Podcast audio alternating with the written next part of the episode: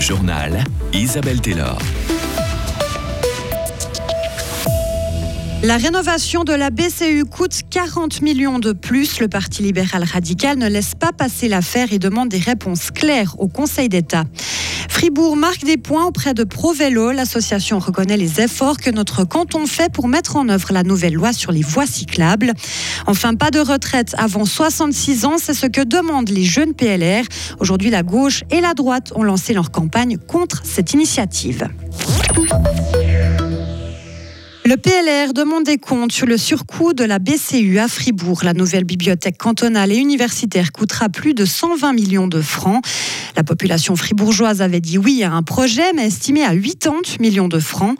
Le Parti libéral radical fribourgeois parle d'un manque de gouvernance et les explications avancées par le Conseil d'État ne convainquent pas le président du parti, Alexandre von Lanten. Quand je lis le message où je vois que plusieurs fois citer la complexité de la parcelle, de l'environnement, du bâtiment ou la sécurité euh, des passants, c'est des choses qui sont connues qui sont connues de, vieille date. Le bâtiment date de 1910, l'endroit est connu. Euh, je pense qu'on peut anticiper ces coûts et arriver avec un budget qui est juste envers la population, envers les députés, pour les votes qui leur sont soumis. Mais pourquoi réagir maintenant et envoyer un communiqué de presse plutôt que d'attendre le débat au Grand Conseil? Peut-être justement pour anticiper ce débat, pour qu'on puisse avoir euh, des réponses peut-être plus précises sur ces dépassements, des, des faits un petit peu plus précis. Je pense que ça mérite un débat un peu plus grand que simplement au Grand Conseil. Le conseiller d'État en charge de ce dossier, Jean-François Steyer, expliquait la semaine passée sur nos ondes que les nouveaux projets lancés par le canton ont des budgets beaucoup plus réalistes. Les anciennes méthodes ne prévoyaient pas assez de réserves et n'étaient pas assez précises. Les visiteurs étaient beaucoup plus nombreux l'année dernière au château de Gruyère. Plus de 180 000 personnes l'ont visité. Cela représente une hausse de fréquentation d'environ 12% par rapport à l'année d'avant. Le château de Gruyère est le deuxième château le plus visité de Suisse après celui de Chion dans le canton de Vaud.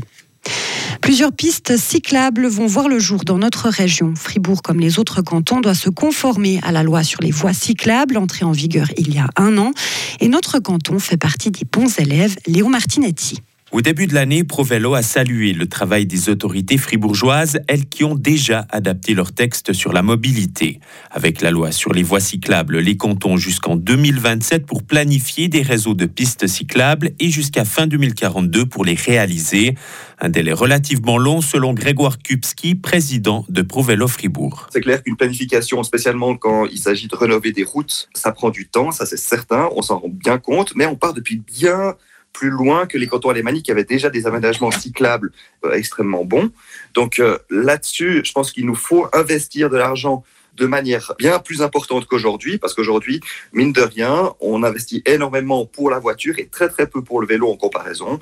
Et je crois qu'aujourd'hui, il nous faut avoir un, peu une égalité de traitement entre les différents modes de transport, et je crois que c'est important que l'on investisse enfin pour le vélo à Fribourg. Contacté, le canton de Fribourg explique qu'il est en train d'adapter son plan sectoriel vélo adopté en 2018. Il devrait être finalisé cette année. Coût total environ 160 millions de francs. Dans sa réponse, le canton explique aussi que des travaux sont actuellement en cours pour 40 km de pistes cyclables. Il ajoute que d'autres aménagements devraient être réalisés en fonction des ressources à disposition. Les Suisses ne doivent pas travailler jusqu'à 66 ans pour toucher leur AVS. Un comité composé de partis aussi bien de gauche que de droite a lancé aujourd'hui sa campagne contre le texte des jeunes PLR. Cette initiative est soumise à votation le 3 mars, en même temps que l'initiative de la gauche pour une 13e rente AVS. Le Conseil fédéral et le Parlement sont opposés à ces deux textes. En France, Emmanuel Macron va s'incruster dans les journaux télévisés ce soir. Il va débarquer à 20h15 pour toucher le plus grand nombre de citoyens et donner en direct une conférence de presse d'une heure et demie à deux heures. Il va présenter les grands axes de l'action qu'il entend mettre en œuvre avec son nouveau Premier ministre. Emmanuel Macron répondra ensuite aux questions des journalistes.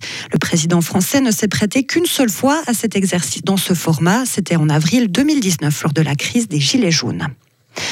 Enfin, ici, Bobby n'était pas le chien le plus vieux de tous les temps? Il est mort en octobre au Portugal à 31 ans et 165 jours et a été sacré l'année dernière, mais son âge est aujourd'hui mis en doute. Le livre des records Guinness a même carrément décidé de suspendre ce titre le temps de mener une enquête. Selon un magazine, les pattes de Bobby pris en photo jeune ne sont pas de la même couleur que ses pattes sur des photos plus récentes. Les chiens de la même race que Bobby, un Raffero, ont normalement une espérance de vie entre 12 et 14 ans en moyenne. Affaire à suivre. Retrouvez toute l'info sur frappe et frappe.ch. La météo, avec le garage carrosserie Georges Beauvais SA à Grelais et la Ford Fiesta qui vous procure un plaisir de conduite absolu. Le temps de mercredi, c'est de la neige qui va remonter vers 2000 mètres, un temps perturbé avec des pluies verglaçantes le matin, soyez prudents. Les températures comprises entre 2 et 9 degrés, de 5 à 10 sur le Léman avec de la pluie. Il y aura des flocons à basse altitude jeudi après-midi, de la bise et du froid pour vendre